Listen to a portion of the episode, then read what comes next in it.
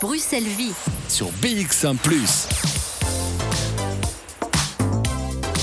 Merci d'avoir choisi la web radio après toujours plus d'actu de Fabrice Grosfilet.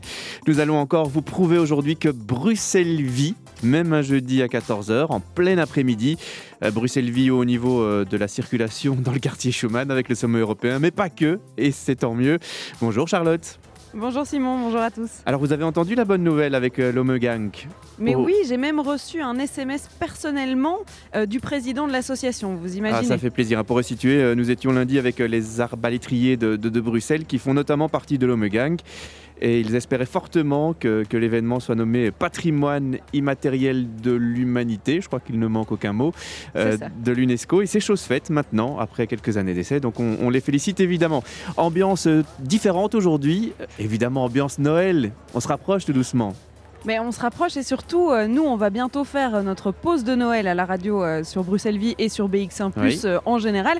Et donc, on ne pouvait pas rater un second marché de Noël. On ne pouvait pas passer Bah à côté voilà. de ça. Il y en a partout dans Bruxelles. Alors, on a fait les plaisirs d'hiver la semaine passée et on s'est dit qu'on allait aller dans une commune où on ne vient pas souvent avec Bruxelles Vie et c'est bien dommage. Je pense qu'on va pouvoir venir plus souvent à partir du mois de janvier. Nous sommes à Woluwe-Saint-Pierre. On est en Mmh. fait sur la place Dumont, à côté de Stockel, pour ceux qui connaissent. L'arrêt de métro Stockel, à 4 minutes à pied, si vous voulez tout savoir, puisque je, me déplace La toujours fin en... de la ligne en plus. Exactement, je me déplace toujours en transport en commun, donc comme ça vous savez tout. Alors du 10 décembre au 15 décembre, donc jusque dimanche, eh bien vous pouvez venir sur la place du Mont participer au Christmas Festival. C'est un marché de Noël, mais couvert et chauffé. Je tiens quand même à le préciser parce que oui, Oui. demain nous ferons une émission en extérieur. Aujourd'hui j'ai quand même la chance d'être au chaud. Oh, Et c'est un marché de Noël au chaud, ce qui est quand même euh, pas désagréable, je dois avouer. Demain, euh, ils annoncent vraiment euh, terrible, hein, mais dans le mauvais sens du terme. hein. Je sais oui, pas je- si ça, vous ça avez ne sert à entendu. rien de me le rappeler. Simon. Je, je sais, je sais pertinemment que Voilà. je vais avoir très froid. Profitez aujourd'hui alors. Je vais profiter. Alors ici, il y a plus de 80 exposants. On est sous un chapiteau, un chapiteau qui est euh, illuminé, mis en musique évidemment. Euh, que serait un marché Noël sans sa musique de Noël Vous allez les entendre, hein, les chants derrière moi, ça c'est sûr. Alors ça se passe depuis un petit temps déjà hein, sur la place du Mont. Il y a toujours eu un marché de Noël, mais ici, euh, le Christmas Festival, c'est depuis 7 ans. Mais qui de mieux que pour en parler que l'organisateur ou même le créateur en fait de ce festival qui est Benoît Dallemand. Bonjour monsieur. Oui, Benoît d'Allemagne. Benoît d'Allemagne. Et pourtant, je l'ai noté comme ça. Je suis désolée, Benoît d'Allemagne. Alors, il y a sept ans, vous avez eu cette idée folle qui est de se dire, bah, tiens, moi j'ai envie de moderniser ce qui se passait sur la place euh, du Mont et euh, je vais créer un nouveau concept de marché de Noël. Oui, en fait, là, euh, nous avons été euh, abordés par la commune. On était au départ organisateur de grands événements et euh, ils cherchaient euh, des soumissionnaires pour, euh, pour reprendre le marché de Noël qui existait déjà depuis 17 ans, je crois, ou quelque chose comme ça. Et donc moi, j'avais aucune expérience dans le domaine. J'avais juste vécu, je me souviens bien, dans ma commune à Un marché de Noël. et J'avais retenu, euh, j'étais passé une fois dedans, un, marché de Noël couvert. Et j'avais pas du tout envie de faire ça. J'avais d'autres idées. Et puis, et, puis, et puis on a imaginé ce que vous voyez autour de vous. Et qui est un marché qui a une spécificité, c'est déjà, elle est très très aérée. On a des, euh, il était hors de question qu'on fasse une boîte noire euh, euh, où il n'y a pas d'éclairage, euh, où on a deux mètres de- de- de- entre chaque exposant, etc. Et ici, on a tout de suite positionné notre marché en haut de gamme et avec des produits de qualité, de l'authenticité. Ça, c'était vraiment nos critères de sélection pour nos exposants au départ. C'est comme ça que vous vous différenciez peut-être d'autres marchés de Noël qui se passent euh, un peu partout maintenant euh, à Bruxelles? Oui, euh, enfin, euh, moi je ne critique pas les autres, mais, mais on, est, on cherche vraiment. euh, et, si vous voulez, on peut se permettre le luxe comme c'est un marché qui marche incroyablement bien ici. euh, Peut-être aussi parce qu'il y avait une histoire. hein, euh, donc on a repris, on a repris un mouvement, j'allais dire, et il fallait plus qu'à affiner euh, ce qu'on faisait. On, on essaye ch- chaque année d'encore améliorer la qualité de nos exposants, etc.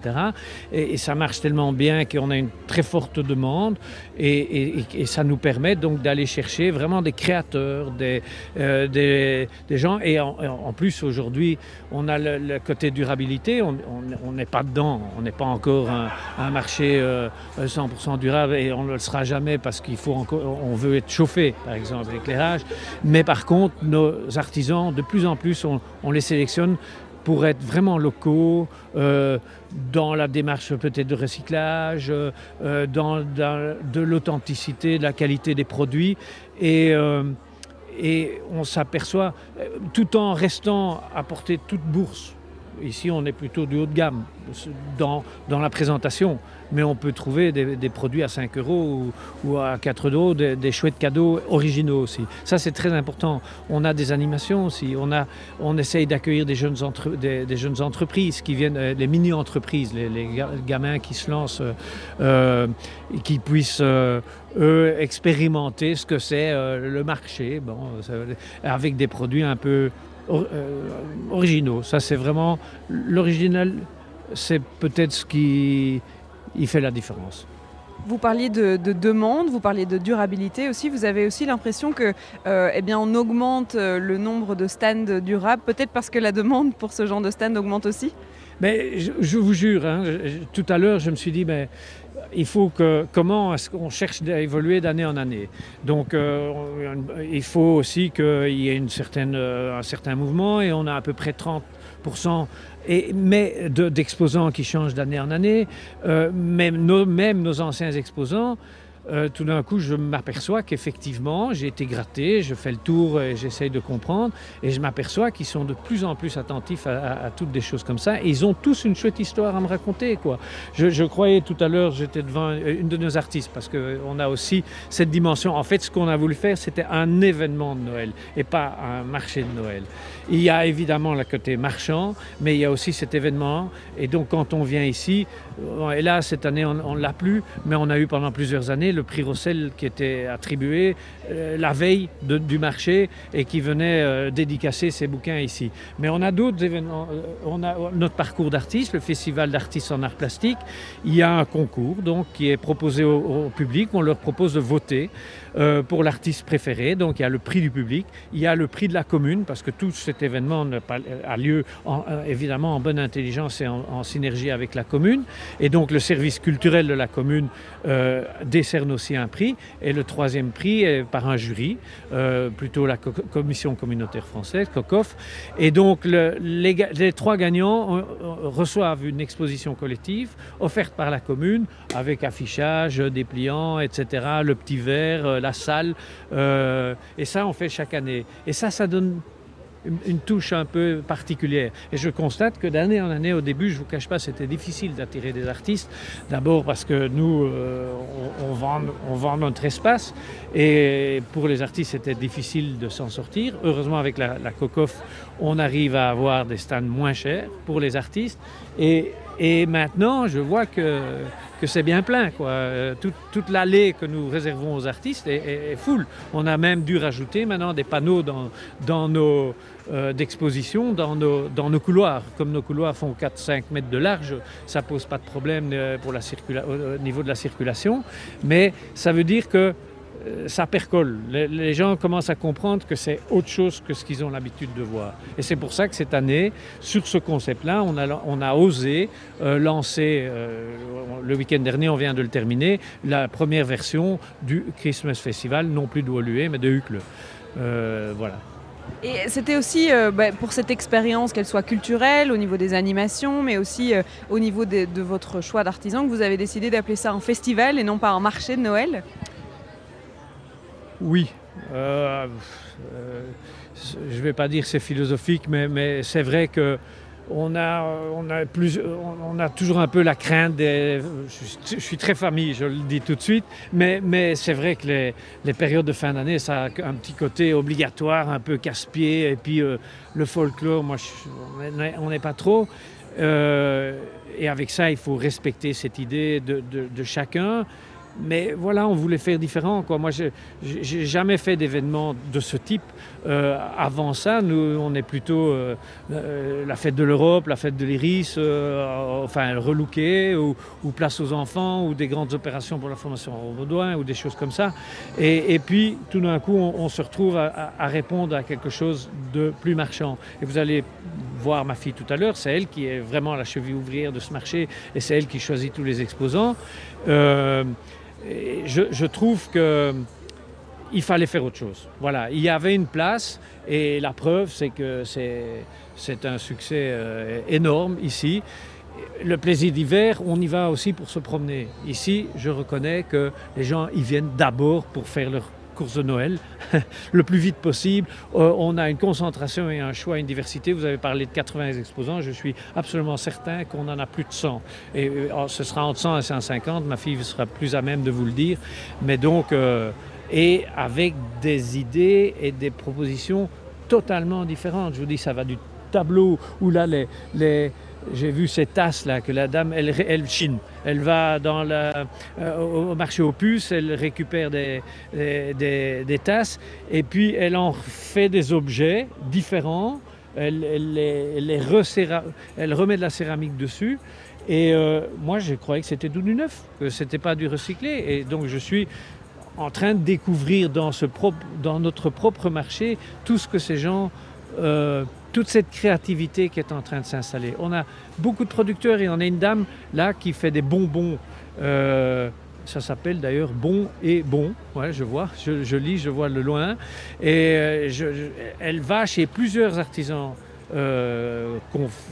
confiserie, de, confiserie. Et elle, elle, elle, a une petite société bruxelloise et elle en fait le packaging très très très joli. Et elle les remet à sa sauce, mais à partir de tous des artisans locaux. Moi, je trouve ça génial, quoi. On va aller les rencontrer, hein, ces, artisans, ces commerçants. Ça tombait bien justement parce que j'avais euh, besoin de faire encore quelques courses de Noël. Simon, est-ce qu'il y a des cadeaux que vous cherchez encore en cette période de fête de fin d'année? Euh, À peu près tous. Tous? Eh bien très bien, moi aussi, on est dans la même ah bah situation. on va, on va pouvoir faire notre, notre shopping ici à travers les exposants. Et ce qui fait plaisir, c'est qu'il y a certaines têtes que je reconnais euh, des différents salons et des différents marchés qu'on a pu déjà faire avec Bruxelles eh On ira peut-être revoir ceux qu'on connaît peut-être déjà un petit peu. Mais en découvrira des nouveautés, ça je vous le promets. Et puis euh, au niveau musique, on pourra écouter des nouveautés aussi peut-être. Oui, effectivement, on devient une grande famille au fur et à mesure avec euh, le développement de Bruxelles Vie, tant pour les artisans que pour la musique. On le connaît bien lui, c'est Ozark Henry avec Us. Il est là tout de suite. Dans Bruxelles Vie, entre 14h et 16h, c'est comme ça tous les jours, encore jusque demain, et on recommencera en 2020. Le X-Mass Festival, il y en a deux, hein, un à Uccle et nous, nous sommes à Woluwe-Saint-Pierre aujourd'hui.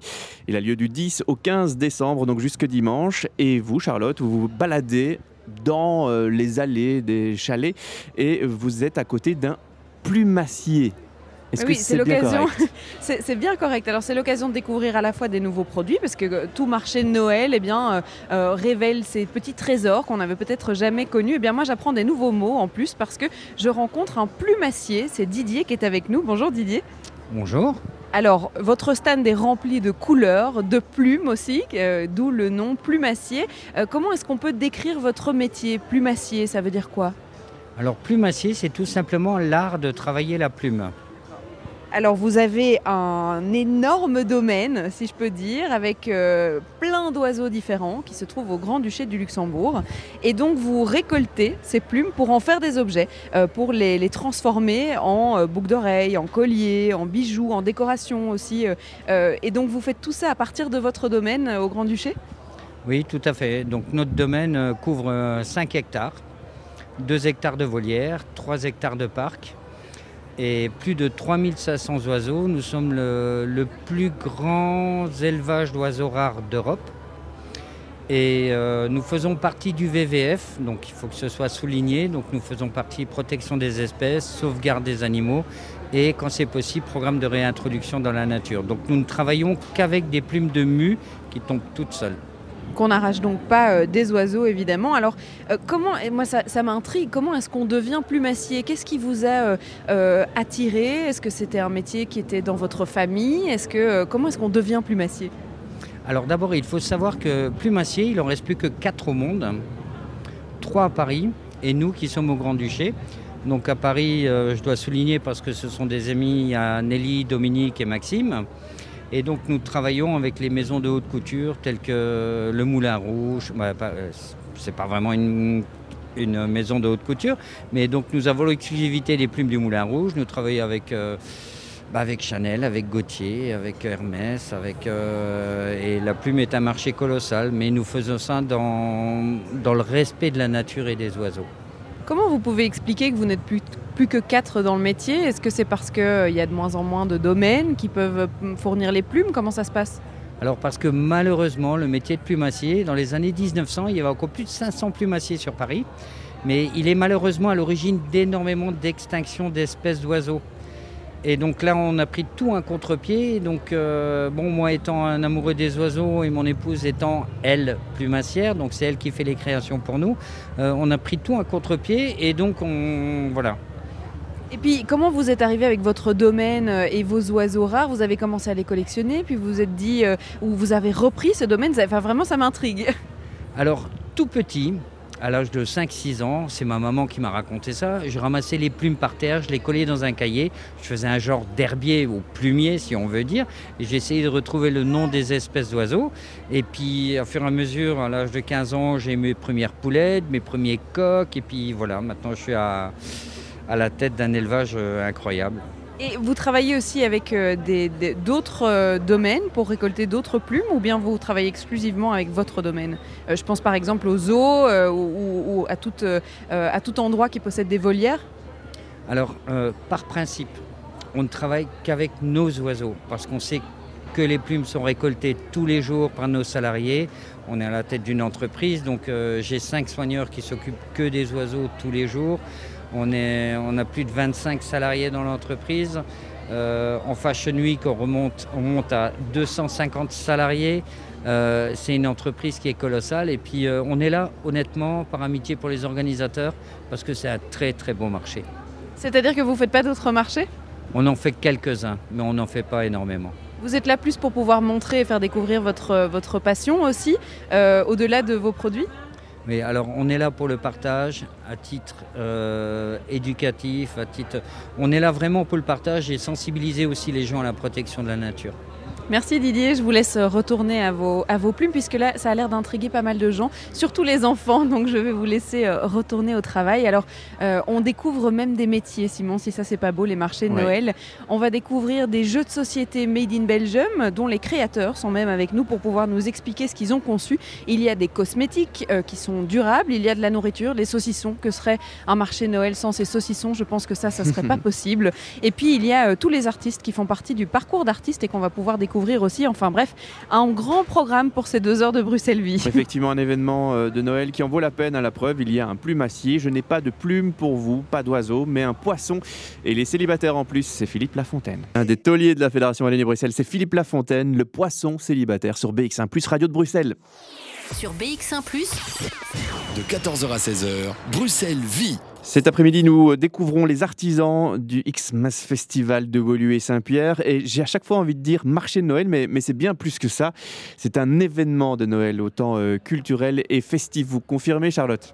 C'est exactement ça. D'ailleurs, je me trouve à côté d'un restaurant, si on peut dire, qui a été placé euh, dans le fond du chapiteau avec des vraies tables euh, où on peut s'asseoir et venir euh, déguster du foie gras en entrée, par exemple, pour les fêtes de Noël, pourquoi pas.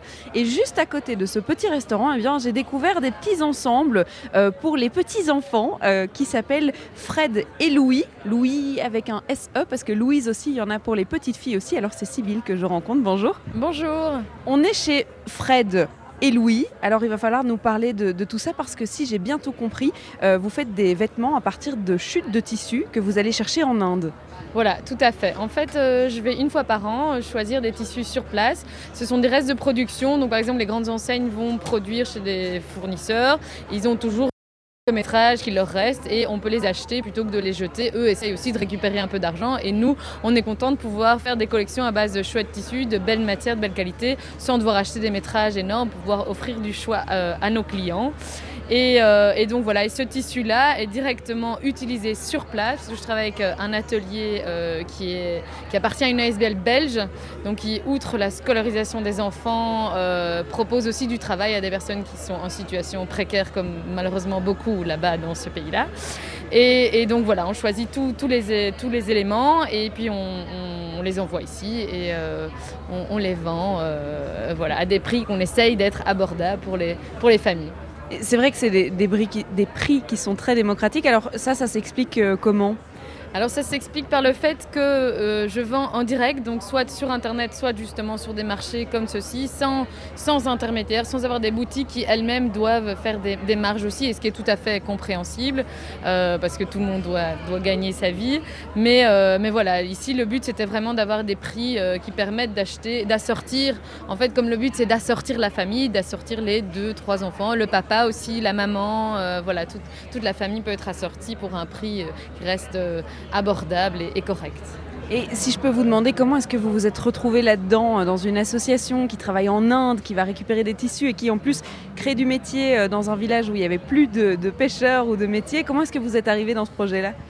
Alors en fait c'est coup de chance. En fait la dame, euh, donc ma belle-mère, euh, participe à une, enfin aussi bénévole dans une ASBL où ils soutiennent des enfants euh, dans plein d'associations différentes. Et la dame avec laquelle je travaille écoulait elle d'abord le stock qu'elle produisait quand elle a fait ce travail-là via cette vente-là. Et quand moi j'ai voulu lancer quelque chose, ma belle-mère m'a mis en contact avec cette dame qui finalement s'avère habiter dans le village à côté de chez moi où j'habite. Euh, voilà, euh, quand elle est en Belgique et qu'elle n'est pas sur place. Et alors c'est marrant parce que la marque s'appelle Fred et Little Louise si on lit euh, les, petites lettres en rouge qu'on rajoute euh, au nom. Euh, Fred étant votre mari et Louis étant euh, votre fils parce que c'est euh, c'est un peu une affaire familiale chez vous. Voilà, tout à fait. Donc on, fait tout en famille, on fait les, les, photos des mannequins, ce sont nos enfants. Euh, ceux qui essayent les prototypes, c'est les enfants. J'ai des garçons, ils sont pas toujours très contents d'essayer les modèles de filles, mais bon, tant pis pour eux. Et, euh, et voilà, et on est à deux sur le stand avec mon mari qui a monté tout ça euh, proprement et très bien, je, je dois l'avouer. Donc, euh, donc voilà, effectivement, on fait ça en famille. Ça veut dire que vous créez aussi des designs qui plaisent à vos enfants aussi, et vous, en tant que maman, vous créez des choses qui, qui, qui vous donnent envie d'habiller voilà. vos enfants. Effectivement, j'essaye de créer des choses qui me font plaisir à moi. J'ai travaillé avant dans la grande distribution, parfois on ne fait pas toujours des vêtements qui nous plaisent, et si je peux vraiment, euh, voilà, je, je, fais un petit transfert aussi chez les filles, je n'ai que des garçons, donc euh, voilà, je, je, je, fais un petit transfert dans, dans les vêtements de filles, et, euh, et voilà, je, choisis vraiment tout, tout, ce qui me plaît, les finitions, les petits, les, les petits pompons, les passepoils, les, les, les galons, euh, voilà. Et si j'ai bien compris, vu que les chutes ne sont pas non plus des maîtres et des maîtres, euh, il faut, euh, si vous aimez bien une des collections, elle restera pas là très très longtemps. Non, effectivement, il arrive très souvent qu'en fait je n'ai qu'une seule taille dans un modèle, parfois deux. Donc euh, si on aime bien, il vaut mieux les prendre effectivement directement parce qu'après il n'y a plus, mais il y a des nouveautés qui rentrent euh, et c'est ça qui est gai, c'est de, de, pouvoir changer, euh, d'avoir d'autres choses. Et, et, puis bon, tous les enfants sont différents. Il y a des, des enfants qui aiment le rose, d'autres qui aiment le bleu, euh, d'autres qui aiment quand, ça, quand on sait bien bouger ou quand on ne sait pas. Et donc euh, voilà, on essaie de faire un peu pour tout le monde. Merci Sybille, je vais vous laisser euh, rejoindre vos clients parce qu'il y en a hein. ici au Christmas donc, Festival, il y a des clients. Si je comprends Simon. bien, Fred c'est celui qui est toujours en, en, boxeur torse nu sur le site alors. Et il, il était, oui, exactement. Il, il était habillé là ici. Oui, oui, il était habillé. Donc tout le monde a des vêtements. Il y a des maillots, il y a des petits ensembles qui sont vraiment à croquer. Si vous avez des enfants à gâter, ils sont vraiment euh, trop mignons. Alors euh, il y a ben voilà, c'est vous qui avez toutes les informations. C'est quand même fort pratique que vous ayez votre ordinateur face à vous, euh, voilà, Simon, pour, venir, pour me venir en secours. Alors, je me dirige vers un deuxième stand euh, ici qui est juste à côté. D'ailleurs, j'ai pas besoin de me déplacer beaucoup. Et je vais, je vais vous demander votre prénom. Bonjour. Bonjour, Alexandre. Bonjour Alexandre. Alors il y a un, un, un jeu euh, japonais à première vue euh, qui est en face de nous. Est-ce que vous pouvez nous en parler un peu plus? Bien sûr. Alors c'est pas un jeu traditionnel japonais, donc c'est un jeu qui a été euh, inventé ici à Bruxelles. Euh, ça s'appelle Takayama, ça veut quand même dire haute montagne en japonais, donc il y a une grosse influence japonaise euh, dans le jeu. Et c'est un petit jeu de construction et d'équilibre euh, où il faut essayer d'aller le plus haut possible en plusieurs tours. Voilà. Est-ce qu'on peut euh, expliquer une partie comme si on y jouait là maintenant tout de suite pour faire comprendre à nos auditeurs un peu comment ça fonctionne? Oui, on peut essayer, euh, même s'il n'y a pas d'image. Eh soyons descriptifs, allons-y. D'accord. Donc vous avez euh, dans le jeu, euh, vous avez 11 pièces euh, avec des formes différentes et chaque pièce a un symbole de 0 à 10 en japonais. en plus de ces pièces en bois, vous avez des petits jetons où vous retrouvez les mêmes symboles qu'il y a sur les pièces en bois. vous avez également dans la boîte une base en bois carrée qui permet d'avoir une base solide pour construire la construction, la montagne. Et vous avez un petit mètre pliable de 50 cm ainsi qu'une règle.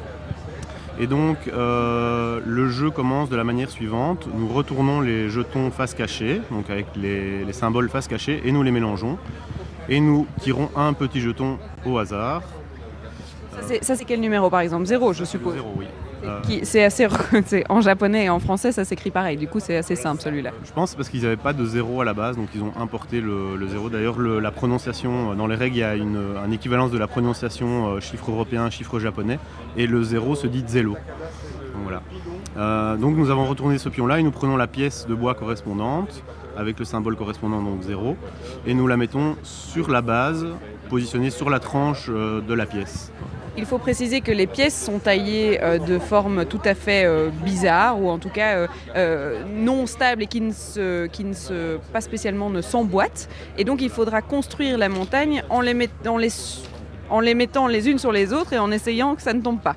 Voilà, exactement. Donc il y a des courbes, il y a des droites, il y a des, pointes. donc voilà, il faudra essayer de se débrouiller pour, au, tirage au hasard, essayer de faire la construction la plus haute possible en maintenant tout ça en équilibre. Ce qui est génial, moi, dans votre stand, et c'est pour ça que je m'arrête chez vous, Alexandre, c'est que euh, j'ai cru bien voir euh, que ce jeu, il a été construit et créé à Bruxelles. Tout à fait, oui. Euh, donc on a un atelier à Bruxelles.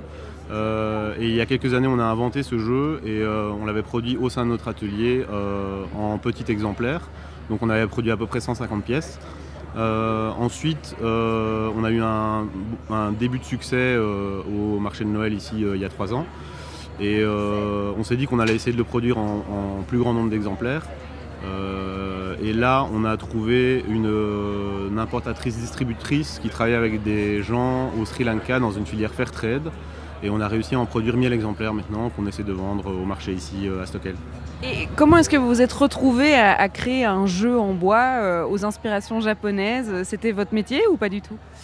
Une partie de notre métier, oui, parce qu'on est ébéniste menuisier, donc voilà, on travaille beaucoup le bois, on aime le bois. Euh, mais c'est aussi un milieu euh, voilà, où il y, a beaucoup de il y a moyen de faire beaucoup de choses différentes. Et nous, on a un petit atelier, donc on, était intéressé par plein de choses, par le mobilier, par le design euh, et par le jeu aussi en général, parce qu'on a des enfants tous les deux, donc voilà, on, est intéressé par le jeu. On y joue beaucoup aussi. et donc, on est arrivé à ce concept de jeu, parce qu'il y a plein d'inspirations. pour l'inspiration japonaise, voilà, moi je suis allé plusieurs fois au Japon, on aime tous les deux le Japon, le design japonais, l'influence japonaise et tout ça. On avait déjà créé un jeu, un premier jeu euh, plus euh, intime, on va dire, euh, qui, avait un nom japonais. Donc on avait envie de, continuer ça pour avoir une gamme un peu constante. et donc on, demande le prix, mais euh, c'est surtout que pour vous décrire euh, au mieux, c'est un, jeu en bois euh, qui est du coup à la base, c'est vous qui, faisiez les, pièces. Alors je suppose que dans chaque jeu, les pièces étaient un peu différentes ou bien c'était... Voilà, oui, non, bah, on, avait un, dessin qu'on respectait pour, faire les pièces, pour essayer d'avoir quand même une, constance dans, les jeux. Mais effectivement, comme les pièces sont manufacturées, il existe des différences entre les jeux. Euh, qui font que le, fait finalement chaque jeu est un peu unique même si la forme générale est la même. Euh, mais voilà, c'est vrai que chaque jeu est un peu unique euh, en fonction de la lame de scie qui est on va dire plus, plus utilisée, moins utilisée. Il y a des parties qui sont plus, plus qui accrochent mieux, qui accrochent moins. Parfois la courbe est un peu plus serrée donc c'est plus difficile d'empiler la pièce. Voilà. C'est un jeu qu'on peut jouer tout seul ou bien jusqu'à 10 personnes parce que oui, on peut s'affronter pour faire la montagne la plus haute. Il faut mesurer entre les manches si notre montagne est plus haute que celle de son euh, concurrent. Ça s'appelle Takayama et c'est fait à Bruxelles, en Belgique, par des Bruxellois. Et ça, euh, on aime beaucoup dans Bruxelles-Vie. Donc c'est pour ça que je venais euh, m'inspirer. Si vous avez envie d'offrir un cadeau euh, Made in Belgium pour les grands et les petits, eh bien ça se passe ici. Merci Alexandre.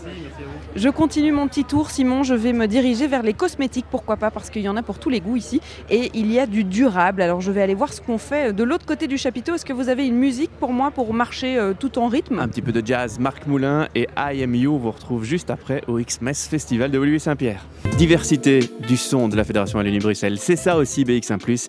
Ici avec Marc Moulin et I Am You. De 14h à 16h, Bruxelles vit sur BX1+. Balade en direct de l'événement de Noël, place du Mont, décor haut de gamme, mais les prix pas toujours. C'est le parole de l'organisateur de, tout à l'heure. Euh, nous pouvons faire vos courses de Noël pour vous aujourd'hui. Vous envoyez un mail à Charlotte, elle prend une petite commission et c'est parti. Non, plus sérieusement. Ah, euh, j'aime beaucoup le concept de la commission par contre. Oui, hein. quand même. Hein. Euh, tout travail mérite salaire. mais plus sérieusement, les exposants donnent, donnent, vraiment envie. Rien qu'en parcourant moi le site xmasfestival.be, j'ai envie d'acheter. Alors je n'ose même pas imaginer vous sur place. Oui, c'est un peu, oui, c'est un peu maladif. C'est-à-dire que si on s'arrête sur tous les stands, on, repart sans portefeuille. C'est-à-dire qu'on l'a laissé au Christmas Festival.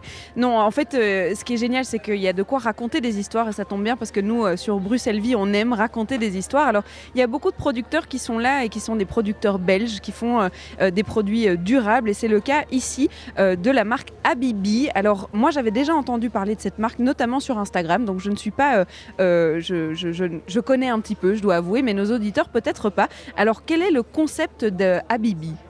Ah oui, d'ailleurs, on parle avec Félix. Pardon, bonjour Félix. Voilà, Félix comme le chat. Euh, donc, Habibi est né en fait d'une rencontre, une rencontre entre une pharmacienne et une apicultrice. Donc, euh, l'idée était de récupérer en fait de la cire d'abeille de nos apiculteurs en Belgique pour en faire des produits de soins. Donc, on travaille avec une soixantaine d'apiculteurs en Belgique, des particuliers qui ont envie de se former à l'apiculture. Et nous, on donne des formations d'apiculture, d'une part, et d'autre part, on récupère la cire d'abeille de ces apiculteurs pour en faire des produits de soins. Ça va du savon au baume à lèvres, la lotion pour la, peau. Donc c'est un projet circulaire où on récupère des déchets naturels pour en faire des produits de soins. Et donc on soigne notre environnement en protégeant les abeilles, et d'autre part, on soigne l'être humain en prenant soin de sa peau.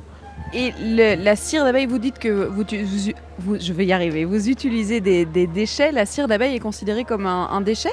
Donc chaque année, la ruche se régénère et laisse derrière elle en fait des cires usagées qu'elle n'utilise plus. Et donc elle les laisse derrière elle et on peut les récupérer à ce moment-là, les faire fondre, les purifier et en faire des produits de soins. C'est vrai qu'on parle beaucoup des abeilles, de leur nombre qui diminue assez euh, dangereusement, mais aussi du, miel euh, et du miel euh, bio, pas bio, qui est extrait de manière agressive ou pas agressive. Parce qu'en fait, prendre du miel aux abeilles, c'est un peu prendre une partie d'elles, de leur travail. Et en fait, c'est pas tellement nature friendly, si on peut dire. Oui, tout à fait. Donc nous, on a décidé de travailler en fait avec des ruches kenyanes où on essaye de ne pas trop prélever de miel. Parce qu'en fait, si on prélève trop de miel aux ruches, aux abeilles. Les abeilles s'affaiblissent et donc meurent progressivement. Donc dans l'apiculture agressive, on va souvent pousser les abeilles à produire en masse et on va remplacer le miel qu'on prélève dans les ruches par du sucre. Et ce sucre n'a pas les mêmes vertus que le miel, donc forcément les abeilles se fatiguent progressivement et meurent. Nous, on travaille, avec des ruches kenyanes où on prélève, donc, comme j'ai dit, 5 kg par an, tandis que dans une ruche traditionnelle, on va prélever plus ou moins 50 kg. Vous disiez que la, cire d'abeille était euh, considérée comme un déchet puisqu'elle se renouvelle euh, tous les ans. Qu'est-ce qu'elle a comme vertu cette cire et pourquoi est-ce qu'elle est intéressante dans les cosmétiques que vous vendez? Donc nous on peut l'utiliser comme surgras en fait. On l'utilise en fait elle se, elle se marie, elle nourrit la peau. Donc la cire d'abeille est, très riche et elle, va s'infiltrer rapidement dans les, pores de la peau. Elle va nourrir la peau. Donc euh, elle se marie très bien avec l'huile d'olive. Nous on travaille souvent avec de l'huile d'olive et la cire d'abeille. Et donc, c'est un produit qui va vraiment soigner, et, euh, soigner la peau et, rentrer facilement dans les pores de la peau. C'est un, projet, euh, vous le disiez, qui euh, combine l'agriculture, enfin l'apiculture et les cosmétiques qui sont en, économie circulaire. Alors, vous avez aussi ce projet qui est de proposer à vos clients ou à toute personne intéressée de mettre une ruche dans leur jardin. ça vous permet quoi, vous? Donc nous, d'une part, euh, c'est une source de matières premières, parce qu'on réutilise les déchets de la ruche. Et d'autre part, on, euh, informe donc le citoyen, le, particulier qui a envie d'avoir une ruche chez lui. De cette manière, en fait, on va stimuler l'environnement, en fait, on va stimuler et on va encourager l'écosystème et l'environnement qui nous entoure. Ça veut dire que moi, si j'ai un jardin, je peux décider d'avoir une, ruche dans mon jardin. C'est pas dangereux, c'est pas euh, euh, les abeilles vont pas venir m'embêter. Alors euh, non, maintenant il faut un certain environnement pour pouvoir accueillir l'abeille et il faut l'accord de ses voisins aussi. C'est une chose à savoir. Il faut l'accord de ses voisins à une certaine distance par rapport au domicile. Et alors il faut des, donc comme je disais, un environnement propice à l'abeille, donc avec des plantes mellifères. Donc si vous avez un beau jardin avec des lavantes, de la facélie, d'autres types de, plantes mellifères, eh ben, ça, va, ça va se prêter à merveille aux abeilles et à l'apiculture. Vous vendez donc des, savons, je vois des, shampoings, je vois euh, des, baumes à lèvres, je vois aussi euh, euh, du, coton ou en tout cas du tissu qui a été cousu en Belgique. En fait, tout ça, c'est du belge, c'est du produit belge et surtout, c'est le projet de, deux personnes qui se sont rencontrées avec deux passions qu'elles ont mélangées en fait. C'est ça, tout à fait. Donc, donc Abibi est né au Maroc en fait lors de la rencontre d'une pharmacienne et d'une apicultrice et c'est à ce moment-là qu'elles ont décidé de, voilà, de, retraiter la, cire, de récupérer la cire, d'en faire des produits de soins. D'une part, la pharmacienne voulait travailler sur des produits euh, nobles comme la cire, et d'autre part, l'apicultrice, euh, si vous me permettez l'expression, en avait marre de l'apiculture agressive. Et donc, du coup, c'est de ce projet qu'est né Abibi. Et alors, parallèlement, on travaille en collaboration avec une start-up belge qui récupère des vieux tissus pour en faire des portes-savons. Merci Félix de nous avoir présenté vos produits. Je continue ma petite découverte de toutes les choses qu'il y a euh, à faire, à voir, à, acheter euh, ici au, Christmas Festival. Et voilà, à déguster, j'allais le dire parce qu'on m'a prévenu d'un petit stand de chocolat non cuit, du chocolat cru. Je ne sais pas du tout ce que c'est. Je vais aller le découvrir pour nous. Je vais aller le, goûter aussi. Hein. Vous, vous, me permettez faire, Nous sommes curieux. Hein. Ah Bibi, euh, très beau jeu de mots d'ailleurs, hein, parce que Bi, c'est B-E-E -E, comme l'abeille. Vous les féliciterez de ma part. Vous savez que j'adore ça. Charcot est avec nous avec You Don't Have to Worry. Charcot et You Don't Have to Worry. You Don't Have to Worry, c'est un petit peu l'humeur du jour dans, dans Bruxelles Vie. Émission légère, hein. aujourd'hui détendue. Charlotte à l'ambiance de Noël parce que c'est quand même la période. Oui, alors pardon, j'ai encore du chocolat dans la bouche. Alors c'est une erreur de base quand on fait de la radio. Je l'ai fait il y a deux jours, manger un bout de chocolat avant de prendre l'antenne. C'est une très mauvaise idée, une très mauvaise idée, surtout que j'ai pris du chocolat noir et que donc du coup le, goût euh, reste en bouche. C'est difficile d'articuler, mais c'est pas grave. Alors je suis ici devant un stand de chocolat cru.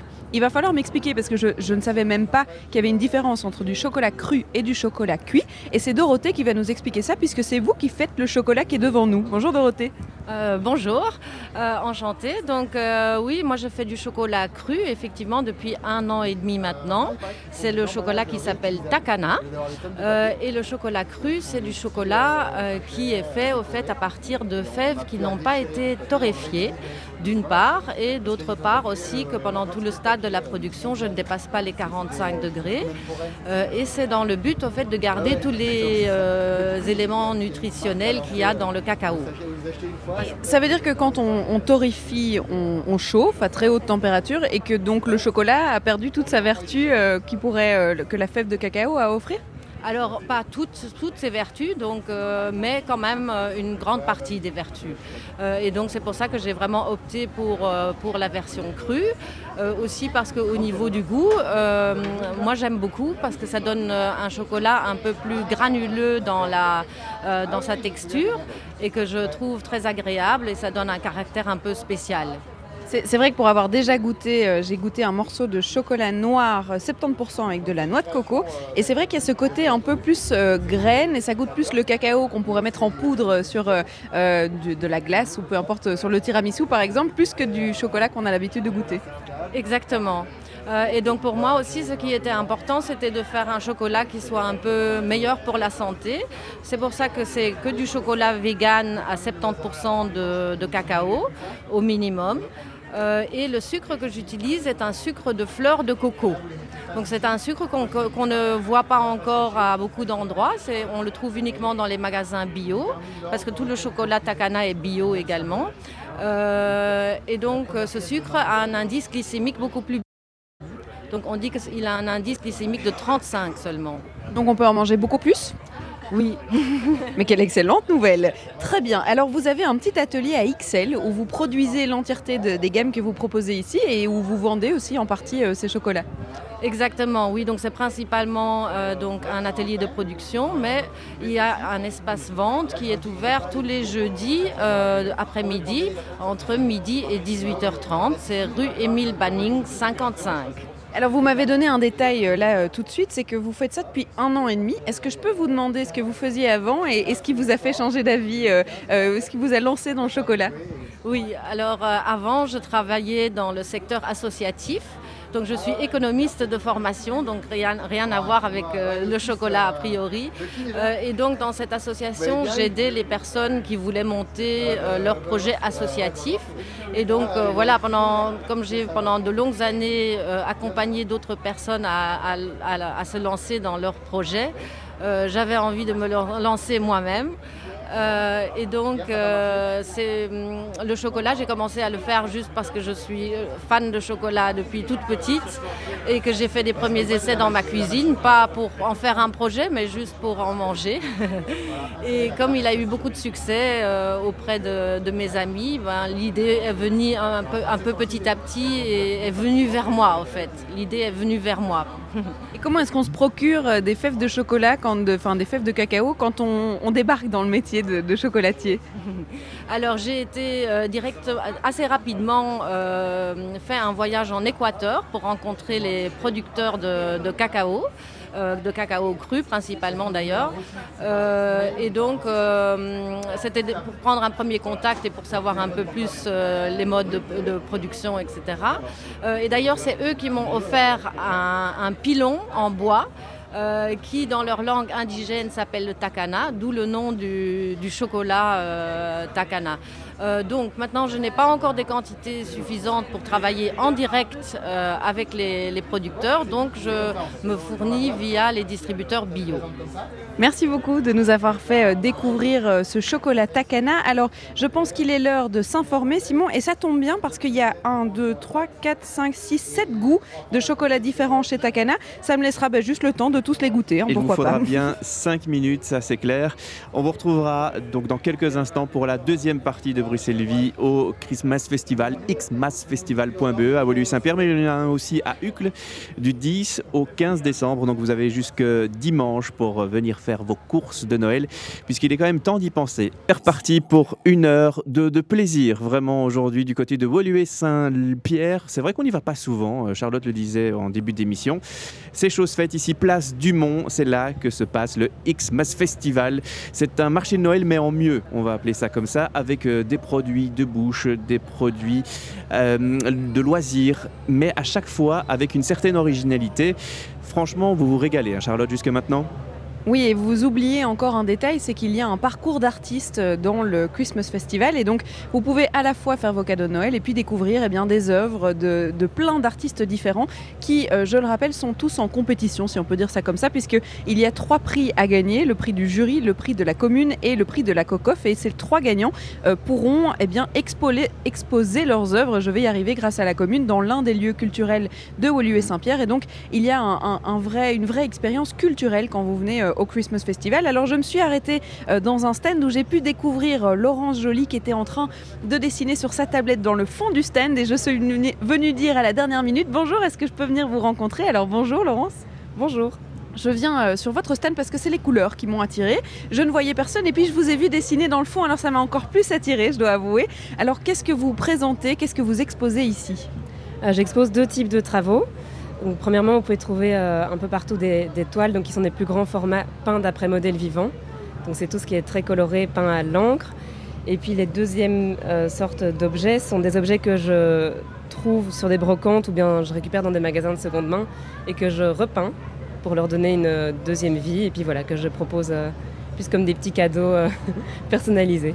Donc il y a des abat-jours, enfin des lampes en fait, euh, toutes construites. Il y a des tasses que vous faites, euh, des, des, théières aussi. Et puis il y a plein de petites cartes. Si euh, les grandes toiles ne rentrent pas chez nous, on peut aussi acheter les petites cartes. Alors vous êtes artiste à plein temps. Je vois même que pendant vos temps libres, vous dessinez sur votre tablette. Mais je ne suis pas à plein temps. Ah. J'ai un, travail dans le social à côté qui me, me nourrit tout autant que la peinture. Mais c'est vrai que je peins depuis très longtemps et donc euh, voilà, ça, tend ça prend beaucoup de temps, dans, ça, ça occupe une place importante dans ma vie, on va dire. C'est la première fois que vous participez au Christmas Festival? Oui, première fois. Et c'est, c'est, quoi comme genre d'expérience jusqu'à présent, puisque ça a ouvert euh, là le, 10 et c'est jusque dimanche?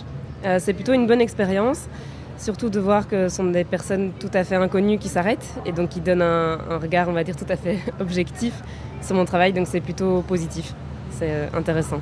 Et alors vous peignez sur toile, sur objet, on l'a déjà dit, mais c'est vrai que là on vous voit sur euh, votre tablette. Est-ce que c'est le même plaisir que euh, de peindre en grand format, euh, de pouvoir emporter partout son art? En fait, c'est très différent. Euh, je vous avoue que je teste aujourd'hui une application euh, graphique, donc c'est vraiment tout nouveau. Donc là, je profite pour croquer un peu le, justement le festival, enfin le marché de Noël. Mais donc je, découvre. Mais pour l'instant, c'est vrai que si je devrais choisir, ben, clairement, je choisis la peinture. Euh.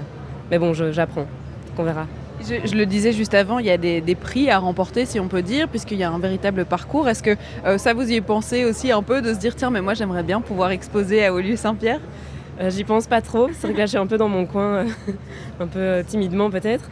Mais c'est vrai que c'est une opportunité, donc si ça peut se faire, ce serait génial. Maintenant, euh, c'est pas mon objectif non plus. Le but, c'est montrer ses œuvres, peut-être. Exactement. bon, mais merci Laurence d'avoir répondu à nos questions. Moi, je vais aller chez vos voisines ou vos voisins à côté pour aller découvrir leurs œuvres. Et puis, bonne continuation dans vos dessins croquis sur votre tablette graphique. Merci. je continue donc mon petit parcours et je vais essayer d'avoir quelqu'un en direct. Je, tente ça de temps en temps, hein, de, de, pouvoir trouver quelqu'un en direct. Euh, oui, j'ai quand même des, quelques souvenirs euh, un petit peu plus désastreux, hein, mais euh, on, ne se rappelle que des bons souvenirs, vous allez me dire. Oui, moi je citerai Cocoon, je citerai les plaisirs d'hiver, parfois. Oui, bah n'en citons que quelques-uns, hein, Simon, on peut s'arrêter là. La liste est longue. La liste est longue. Alors je me trouve sur un nouveau stand, puisqu'on était chez Laurence, ici on est chez Joël Piquet et chez Anne Magérus. Alors c'est Joël qui est avec nous. Bonjour Joël. Bonjour. Qu'est-ce que vous exposez ici? Alors je vois du bois, beaucoup de bois et de la création en même temps. Ah, c'est Anne. Anne. Alors bonjour Anne. Bonjour. Parce que c'est vrai qu'il est marqué Joël euh, Piquet euh, sur votre stand, mais c'est vous à l'intérieur. Nous sommes deux. Nous sommes deux à partager un stand. Très bien. Alors vous travaillez sur le bois, c'est ça? Tout à fait. Et comment ça se passe Donc vous, euh, je vois des, pour décrire un peu à nos auditeurs, hein, il y a des, grandes structures de bois, que ce soit sur des troncs, que ce soit sur des, oui, bah, sur des troncs en fait de plusieurs grandeurs, et vous allez tailler dans ce tronc une œuvre d'art, si je peux dire? Tout à fait. Donc moi, je tombe en général amoureuse d'un morceau de bois, que ce soit un morceau de branche, un, morceau de tronc, une poutre. Il y a des poutres que je récupère sur des chantiers de rénovation. Et donc je tombe amoureuse d'un morceau, donc je ne veux pas trop le dénaturer et je viens juste y tailler ma petite touche personnelle. Donc ici, ce sont des petits personnages qui sont taillés dans le, dans le bois, mais euh, tout en mettant en valeur le, morceau de bois en lui-même. Donc euh, la matière, le matériau, la nature, et en gardant un côté très brut et très naturel. Comment est-ce que vous trouvez vos, morceaux de bois? Parce que ce pas des petits morceaux de bois, je dois quand même le dire. Il y a, vraiment des, bouts de tronc euh, qui sont extrêmement précisément, je dirais, euh, sciés ou en tout cas tronçonnés et euh, travaillés. Ça veut dire que vous travaillez d'un bois brut et vous faites tout? Tout à fait. Donc moi je récupère en général chez les jardiniers, les élagueurs, euh, des morceaux de tronc, euh, donc qui font par exemple un mètre, un gros rondin d'un mètre de long. Et donc je le tranche, tout dépend de l'œuvre que je, veux en faire évidemment, mais je le tranche à la tronçonneuse, donc je le débite à la tronçonneuse, et puis je travaille euh, à la main pour, pour le, petit personnage que je vais y tailler. Vous êtes un peu ébéniste sur le bord en fait plus sculptrice qu'ébéniste, mais euh, voilà, je suis une amoureuse du bois euh, en premier. Merci euh, Anne. Alors je vais quand même parler de, Joël puisque vous partagez le stand. On peut partager cette interview aussi. Bonjour Joël. Bonjour, bienvenue. Alors qu'est-ce qu'on expose ici chez vous? Alors Anne faisait du, du, bois. Vous êtes plus dans le tissu si je ne me trompe pas. L'art textile. Donc il y a une partie faite en indigo. Donc j'ai eu la chance d'aller en Inde, d'aller travailler l'indigo. Et maintenant, j'ai ma propre cuve à la maison et donc je fais vraiment mon tissu de A jusqu'à Z. Et puis je, ben, je le travaille, je le rebrode, je lui donne du volume. Et c'est une couleur incroyable, l'indigo. C'est des nuances, c'est extraordinaire à travailler. Et vous parlez de cuve, alors ça, ça se fait comment euh, Comment est-ce que vous colorez ces tissus? Alors, il faut de la poudre indigo, euh, à laquelle vous rajoutez de la chaux et puis du henné aussi. Mais c'est un doux mélange parce qu'il faut un certain pH et tout ça. Et, et c'est des trempages, retrempages, re-retrempages. C'est un, travail dans le long terme. En tout cas, c'est très joli et votre stand est plein de, couleurs. Il attire euh, le regard. Merci de nous avoir euh, accueillis parmi vous. Je continue mon petit, tour. Alors, tant que je suis dans le, parcours d'artiste, je pense que je vais euh, rester dans le coin. Mais je vois aussi du textile, par exemple. On n'en a pas encore parlé. Du textile personnalisé aussi. Eh bien, pourquoi pas aller de ce côté-là On va se faire une petite pause, Simon. Effectivement, et moi je vous donne les horaires tant que j'y suis. Jeudi aujourd'hui, donc de 10h à 21h là-bas. Demain, vendredi, jusque 22h, c'est une nocturne. Samedi, 10h, 21h. Et dimanche, 10, 18h. Bon, c'est pas toujours facile, facile, mais je vous propose d'aller sur le site internet xmassfestival.be et vous choisissez l'événement de Woluwe Saint-Pierre, pas celui d'Ucle, même s'ils sont relativement similaires. On vous retrouve dans quelques instants, Charlotte, pour la suite de Bruxelles Vie. Musique du monde, mais de Wallonie-Bruxelles. C'est un concept Cusi Larsen avec plus personne ne chante ici sur BX1+. Tous les jours de 14h à 16h, Bruxelles vit sur BX1 ⁇ avec Charlotte Maréchal et Simon Leclerc. Plus personne ne chante ici, euh, mais par contre, euh, en fond euh, de chez vous, Charlotte, on entend très bien les musiques de Noël depuis 14h. Ça va vous tenir le coup? Mais oui, pourquoi? C'est très bien les musiques de Noël. Moi, j'aime beaucoup. Je ne suis pas, je ne fais pas partie de ces gens euh, que ça agace et que euh, qui ne peuvent plus entendre Maria Carré. Je dois avouer que j'aime Ah bon? beaucoup le son de sa voix tous les tous les Noëls. Et ça- justement, ça vous fait euh, penser que nous sommes en période de Noël et donc ça vous rend heureuse. Eh ben, vous êtes assez rare. Je dois bien Ah, mais- avouer. Mais voilà, c'est très gentil. Merci pour le compliment, Simon. Je ne sais pas si c'est un demi-compliment. mais- ça, c'est à mon habitude, un demi-compliment. On va pas faire Voilà, c'est ce que je pensais. Bon, en revenons à, à nos moutons, si on peut dire. hein. Donc, euh, on est euh, toujours au Christmas Festival et on se balade. Alors, je vous avais promis euh, du textile personnalisable. Eh bien, ça tombe bien, j'ai trouvé mon stand. Ça s'appelle le fil de Bibil. Et c'est Sybille qui est à côté de nous. Bonjour, Sybille. Bonjour.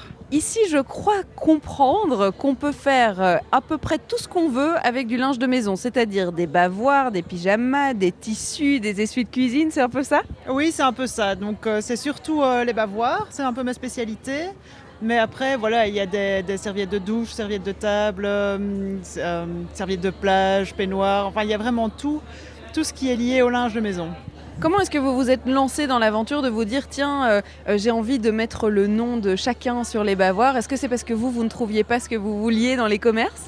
Eh bien, en fait, j'ai commencé euh, par faire des bavoirs bandana pour ma nièce qui avait du reflux. Et donc, j'ai fait des bavoirs qui étaient doublés en éponge parce qu'on ne trouvait pas ça dans le commerce.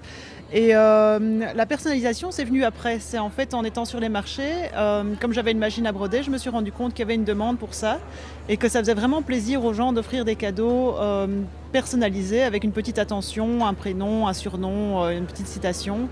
Et donc voilà, c'est un peu grâce à ça, c'est au contact du client en fait que je me suis rendu compte qu'il y avait une demande pour ça. Ça veut dire que si on vient ici sur le marché et qu'on a un nom pas très commun que vous n'auriez pas encore brodé, on peut vous le demander?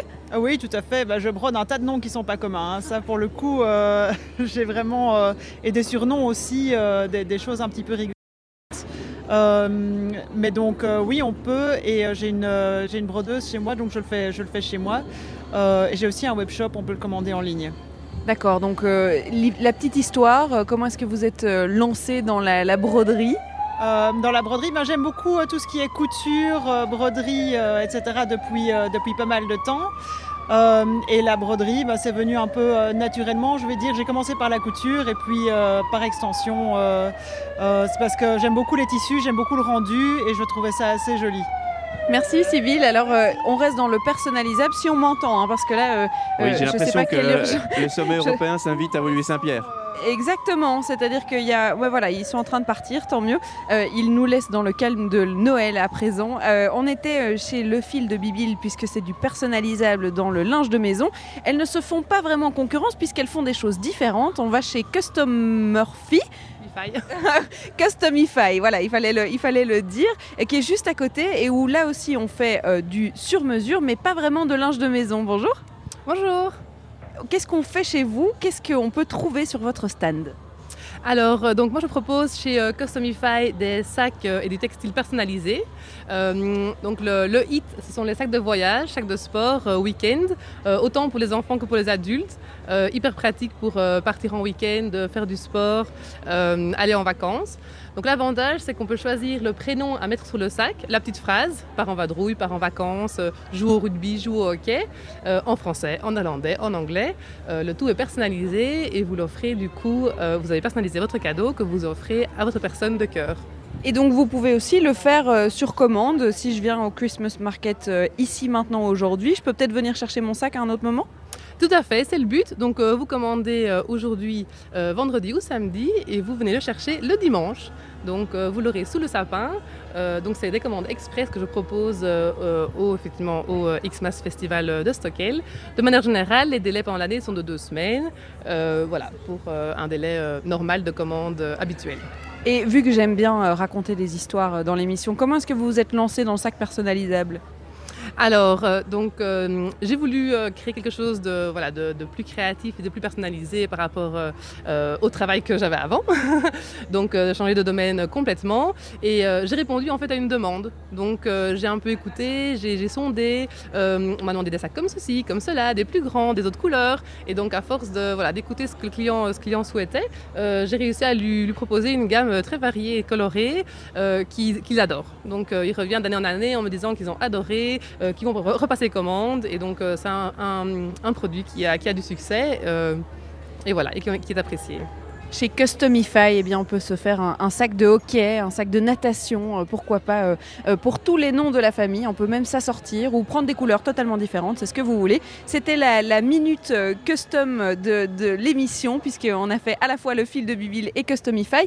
J'ai pas encore parlé de bijoux, de créatrices de bijoux, et pourtant j'en vois pas mal dans le, Christmas Festival. Donc je vais me diriger vers là-bas, et puis pendant ce temps-là, vous, vous allez nous mettre un petit morceau de musique. Bruxelles Vie, l'émission des changements de carrière, c'est fou. Hein. beaucoup d'intervenants ont changé de vie à un moment donné, ont osé et ils viennent euh, nous en parler. C'est tant mieux. La musique avec Mélanie de Biasio et Lilis. Le Xmas Festival de Stockel jusqu'à 16h chez nous, 21h sur place. Un marché de Noël, mais bien plus que ça, un événement culturel et festif avec euh, énormément d'exposants. Ils sont triés sur le volet et il y a trois critères pour, euh, pour ce tri la qualité, l'originalité et l'authenticité des produits proposés. Charlotte. Oui, alors on avait déjà euh, interrogé euh, Benoît d'Allemagne, qui était le, créateur, on va dire, de ce festival. Et ce que je n'avais pas précisé, c'est que c'est une histoire de famille ici dans l'organisation, puisque euh, c'est sa fille qui est face à nous, qui est Valérie d'Allemagne. Bonjour Valérie. Bonjour Charlotte.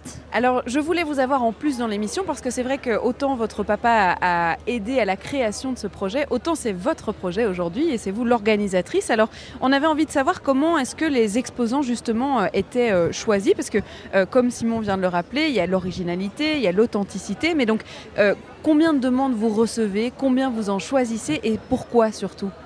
Alors, d'année en année, les demandes ont... Euh, augmenter au fur et à mesure parce que je pense qu'on commence à bien s'asseoir euh, après sept ans euh, d'occupation de, la place du Mont de Stockel. Et au fur et à mesure, ben, j'affine de plus en plus. On essaye de prendre des choses un peu plus durables, respect de l'environnement, des choses qui s'orientent de plus en plus vers là aussi, tout en gardant évidemment la philosophie pardon, de Noël avec les cadeaux, avec la nourriture évidemment, parce qu'on aime bien mettre des bonnes choses sur la table. Mais donc j'essaye vraiment d'essayer, de, quand je reçois une candidature, de voir personnellement, est-ce que je mettrais ça sous mon sapin de Noël? Est-ce que j'aurais plaisir à l'offrir à, euh, à ma famille, à mes amis, etc. Et voilà, de fil en aiguille, le, feeling euh, s'affine et on commence à avoir de plus en plus euh, cette qualité cherchée aussi par l'évolution pétrusien et tous les visiteurs qui viennent d'ailleurs évidemment voir et faire les achats pour les fêtes de fin d'année je suppose qu'en 7 ans, euh, le festival a beaucoup, beaucoup changé, beaucoup évolué. Alors, vers quoi est-ce que vous vous êtes tourné petit à petit pour ressembler au festival qu'on connaît aujourd'hui et surtout vers quoi vous allez euh, plus tard? Alors, comme je disais, on a euh, choisi de plus en plus finement les, euh, candidats qui sont venus et euh, les cadeaux qu'ils proposaient, mais aussi l'infrastructure. Alors, au début, on avait un chouette chapiteau, mais maintenant, on a des toits transparents qui nous donnent vraiment une, ouverture vers le quartier. On a, envie de faire évoluer ce quartier aussi. Et donc, on propose toujours aux commerçants qui sont fort occupés en fait dans les fêtes de fin d'année, de aussi participer à l'événement. Entre autres, nous avons eu la visite hier et on a de nouveau la visite demain soir d'une agence immobilière qui vient rencontrer le public où il est, donc au Christmas Festival. on a déjà eu l'occasion d'avoir d'autres commerçants. Il y a un commerçant d'ailleurs ici qui est dans le chapiteau, qui vient aussi proposer sa gamme beaucoup plus affinée de Noël que dans son enseigne euh, du quartier. Donc euh, on, est ouvert, on fait rentrer les gens. Euh, les animations sont de plus en plus aussi présentes. Hier, mercredi après-midi, Première année, nous ouvrions le mercredi parce que nous avons fait la soirée d'inauguration mardi soir alors que d'habitude c'était le mercredi, donc on rajoute un jour euh, et un jour de famille. Et donc euh, hier, nous avons eu le plaisir d'accueillir euh, une création, enfin des, décorations de feutrines qui étaient organisées par une de nos exposantes qui travaille le feutre. Et nous avons aussi eu la visite de, des artisans serriers bruxellois. Donc c'est vraiment, on essaye d'être aussi de plus en plus local et euh, ces artisans ont proposé la création de photophores pour les enfants. Évidemment, il y a toujours le stand maquillage. Ce week-end, il y aura euh, la visite du Père Noël. Euh, donc, et alors, on a aussi tout un volet association avec Amnesty International qui chaque année fait l'appel au marathon des lettres. Donc, c'est pour aider les prisonniers, enfin les journalistes prisonniers, qui et donc on demande de chacun de pouvoir signer une pétition pour essayer de les euh, sortir euh, euh, de prison, etc. Il y a Oxfam, il y a Diadis, il y a la Croix-Rouge et il y a l'association AMA. Donc on a vraiment aussi ce volet association qui est présent pour ben, les fêtes de fin d'année. C'est aussi ouvrir son cœur et offrir son temps ou ouvrir parfois plus son portefeuille aussi, pour aider ces associations qui en ont fort besoin. Vous avez parlé de, durabilité de bruxellois. Alors c'est vrai que on voit euh, aujourd'hui, on a rencontré beaucoup d'histoires belges, bruxelloises, et ça, ça nous plaît puisque Bruxelles vit. Ça porte bien son nom. On été à la recherche de ces histoires-là. Euh, c'était important pour vous de mettre euh, l'artisanat local sur le devant de la scène et peut-être de le faire de plus en plus aussi? C'est vraiment l'objectif. On essaye vraiment d'avoir les créateurs et les artisans eux-mêmes sur le Christmas Festival. Il, y a quelques revendeurs, mais ils sont beaucoup plus rares parce qu'on a des merveilles en Belgique, on a des doigts d'or euh, euh, et euh, c'est vraiment important pour nous de, le mettre en avant effectivement au Christmas Festival. Donc évidemment, tout artisan créateur qui voudrait venir au Christmas Festival de l'année prochaine, je vous invite évidemment à poser votre sur notre site euh, www.xmusfestival.be.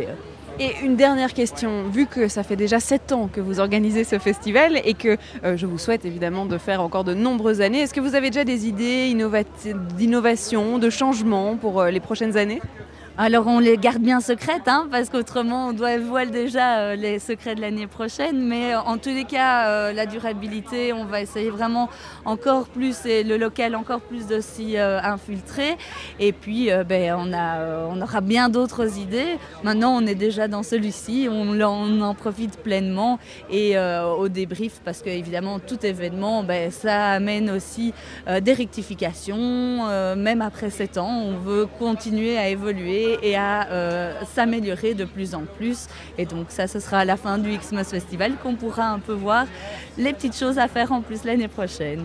Merci Valérie d'Allemagne. Je vous laisse retourner à la rencontre de vos commerçants et nous aussi, on va continuer notre petit euh, périple et découvrir encore euh, d'autres choses. Peut-être aussi rencontrer euh, des personnes qui viennent assister à ce festival parce que c'est vrai qu'il y a de plus en plus de monde. On a pris l'antenne à 14h. C'était une heure un peu creuse. Tout le monde était peut-être parti manger. Hein, et là, pour le coup, je vous jure que ça commence à se remplir. C'est même presque plein, je dois dire.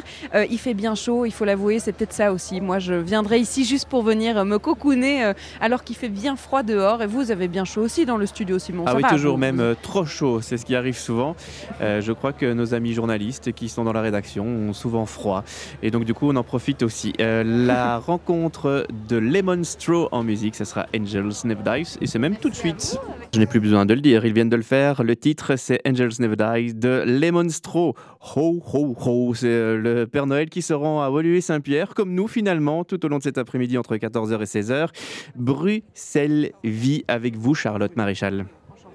Oui, alors je découvre euh, tout en même temps que de vous écouter, d'écouter la musique que vous nous avez programmée, eh bien des commerçants, parce que c'est vrai qu'on n'a pas eu l'occasion de rencontrer beaucoup de personnes qui venaient au Christmas Festival, mais je me concentre en fait sur euh, euh, les gens qui proposent des produits de chez nous. Alors peut-être pas de chez nous, mais en tout cas qui sont faits chez nous. C'est le cas sur le stand où je suis, c'est Calani, et c'est du coup Bruno qu'on va rencontrer. Bonjour Bruno. Bonjour.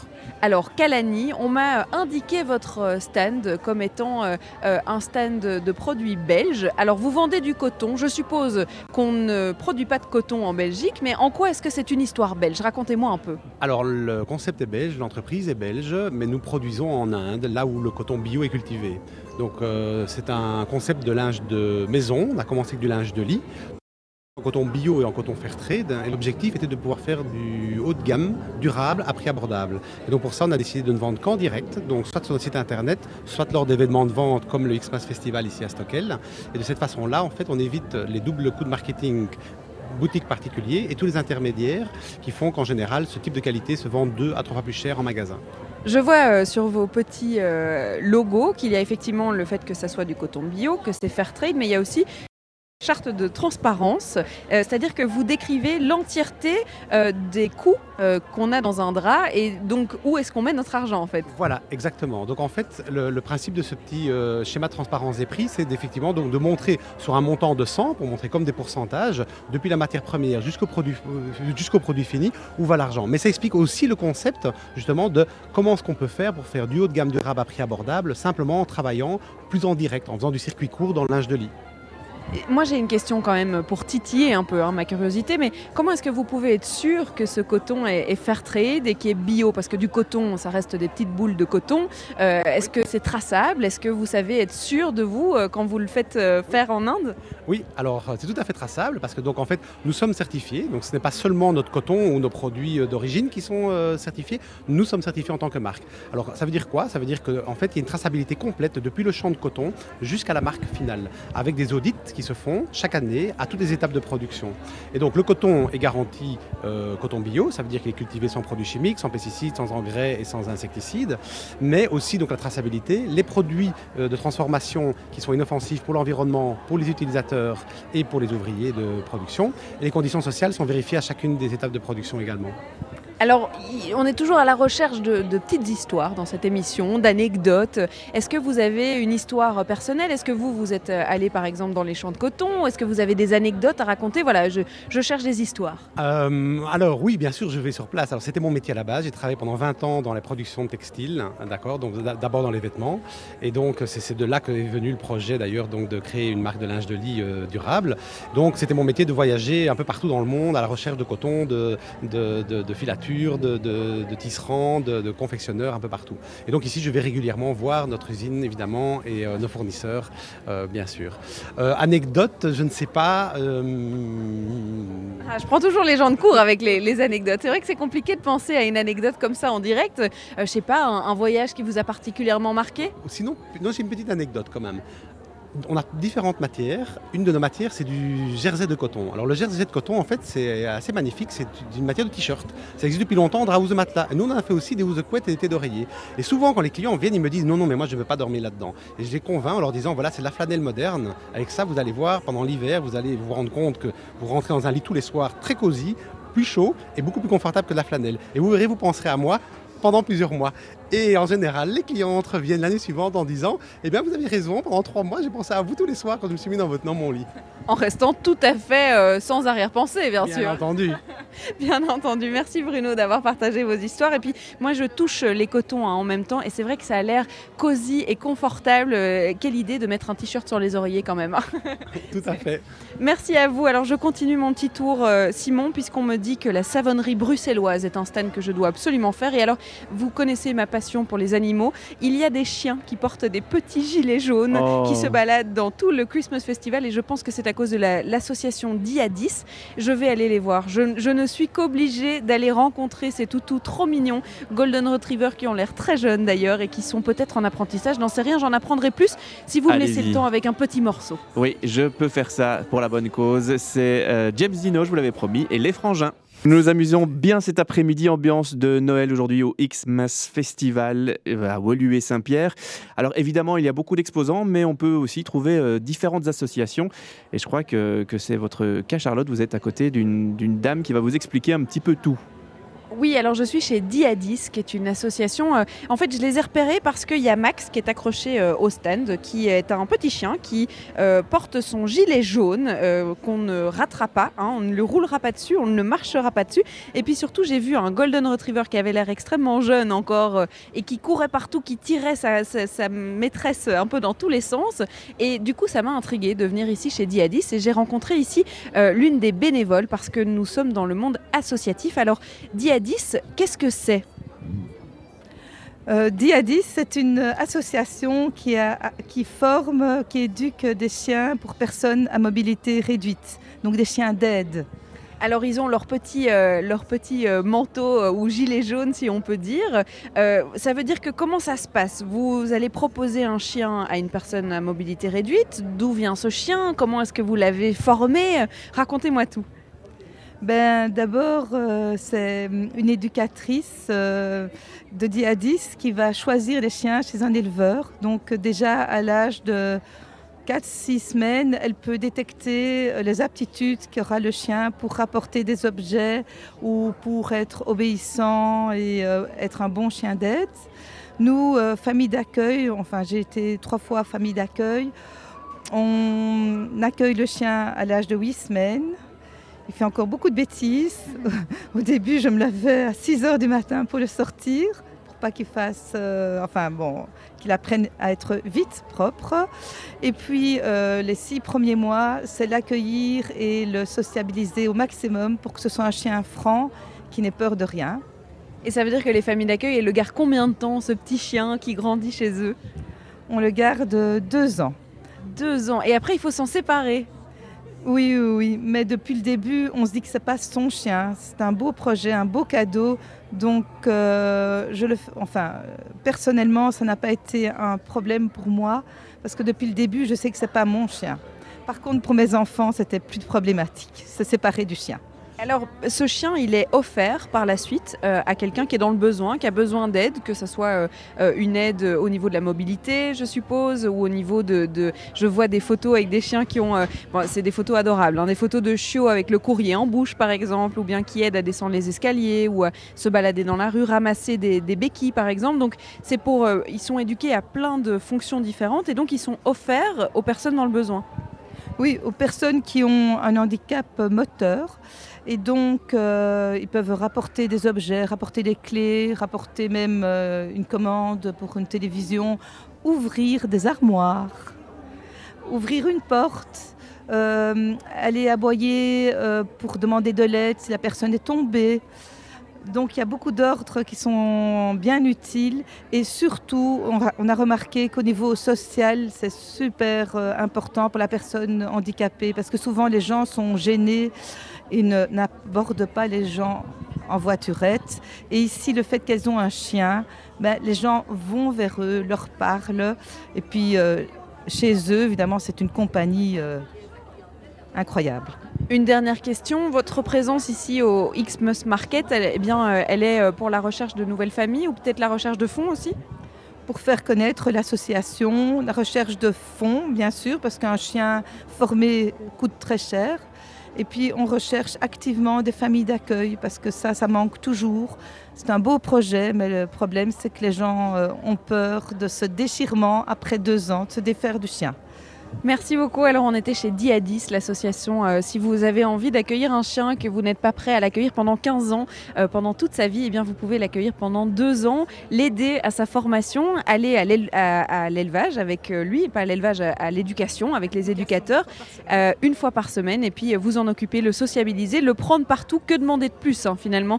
Avoir un chien à, à trimballer partout pendant 2 ans, moi ça me tente bien. Je ne sais pas si j'ai la place pour lui par contre, puisque je vois qu'effectivement ils font plein de bêtises. Je vais me diriger vers le dernier stand puisque euh, l'émission touche à sa fin. Je vois la savonnerie de bruxelloise. Je crois que je ne peux pas passer à côté. Euh, le temps d'arriver là-bas, Simon, qu'est-ce qu'on va écouter? Kid Noise avec Walking to the Jungle. Merci Charlotte pour toutes ces infos. Le son du week-end, on peut déjà y penser un hein, tout doucement. Derniers instants au X-Mass Festival. Derniers instants pour nous en tout cas parce que quelque chose me dit que vous, Charlotte, vous allez euh, un petit peu prolonger.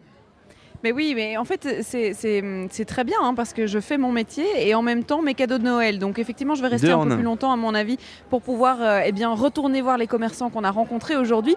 Mon dernier stop, eh bien, c'est la savonnerie bruxelloise. On m'a dit de passer par là. Nous, on aime bien Bruxelles, donc ça tombait bien hein, d'arriver à, la, savonnerie bruxelloise. C'est euh, Bastien Haché qui est en face de nous. Bonjour Bastien. Bonjour. Alors la savonnerie bruxelloise, elle porte assez bien son nom. Je pense que vous faites du savon à Bruxelles. Eh ben oui, tout à fait, une très belle combinaison. Savonnerie bruxelloise, c'est une savonnerie qui existe à Laken depuis 1926. Et depuis 1926, on fait du savon pour énormément de différentes marques aux quatre coins du monde. Et en 2010, on a décidé de lancer notre propre marque, euh, notre propre label, parce qu'on estimait qu'on avait tout à fait les capacités de faire un savon de qualité exceptionnelle. C'est ça votre slogan, c'est du savon de très bonne qualité. Alors qu'est-ce qui, fait un savon de très bonne qualité?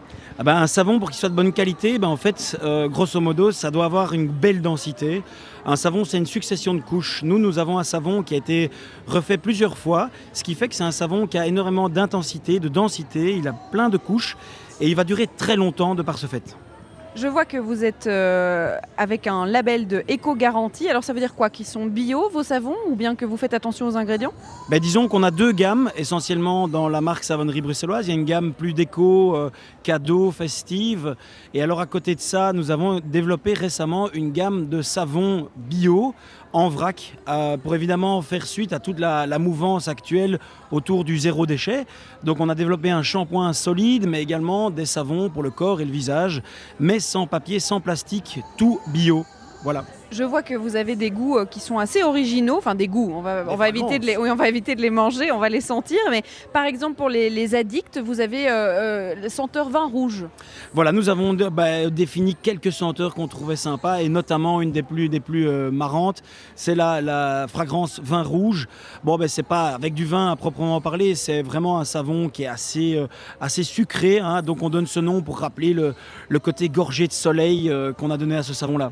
Merci Bastien. Alors je vois aussi euh, senteur fougère si vous avez aussi des envies euh, gingembre, citron vert. Enfin bref, c'est fait à Bruxelles et ça, c'est ce qu'on aime dans Bruxelles Vie. D'ailleurs, cette émission touche à sa fin puisque euh, je pense qu'il sera l'heure de passer au podcast dans quelques instants. je voulais quand même vous rappeler que le marché ici, le Christmas Festival, eh bien, se tient jusque dimanche. Et d'ailleurs, dimanche, dimanche après-midi même, ce sera la remise de prix des parcours d'artistes. On a pu en rencontrer certaines, dont Laurence Joly. Je ne sais pas si vous vous souvenez eh bien, euh, trois prix sont à gagner. Le prix du jury, notamment le prix euh, de la commune et le prix de la COCOF. Pour le prix du jury, venez voter si vous aimez les œuvres qui sont présentées ici, puisque vous avez le droit de donner votre avis et surtout de rencontrer les artisans parce qu'ils font des choses exceptionnelles. Alors, vous l'aurez compris, il y avait beaucoup de produits durables et surtout de produits bruxellois, des produits belges, et ça, on adore. Il y en a qu'on n'a pas eu le temps de voir, hein, euh, Simon. On peut pas faire tout malheureusement en deux heures. On pourrait faire quatre heures d'émission, je crois, pour pouvoir rencontrer eh bien, ces commerçants. Ils ont tous des histoires à raconter. Alors, petite anecdote de l'émission pour terminer. Il y a une des commerçantes qu'on avait rencontrée lors du Cocoon Festival. On ne l'a pas ah euh, re-rencontrée aujourd'hui, mais Camille, euh, qu'on avait euh, rencontrée. Vous pouvez réécouter évidemment l'émission en podcast. Était très contente de nous revoir, nous balader pour rencontrer les commerçants. Donc ça fait plaisir de pouvoir les revoir aussi. Ah bah merci beaucoup euh, Charlotte. on va, va, demander en janvier de faire 4 heures d'émission directement. On va arrêter de chipoter parce qu'on oh, pourrait faire 4 heures avec vous, tout. si vous voulez, mais moi par contre ça me va, 2 hein, ah, heures. Vous me laissez 2 heures tout seul. ben oui. Ah, merci, je reconnais bien là l'esprit d'équipe.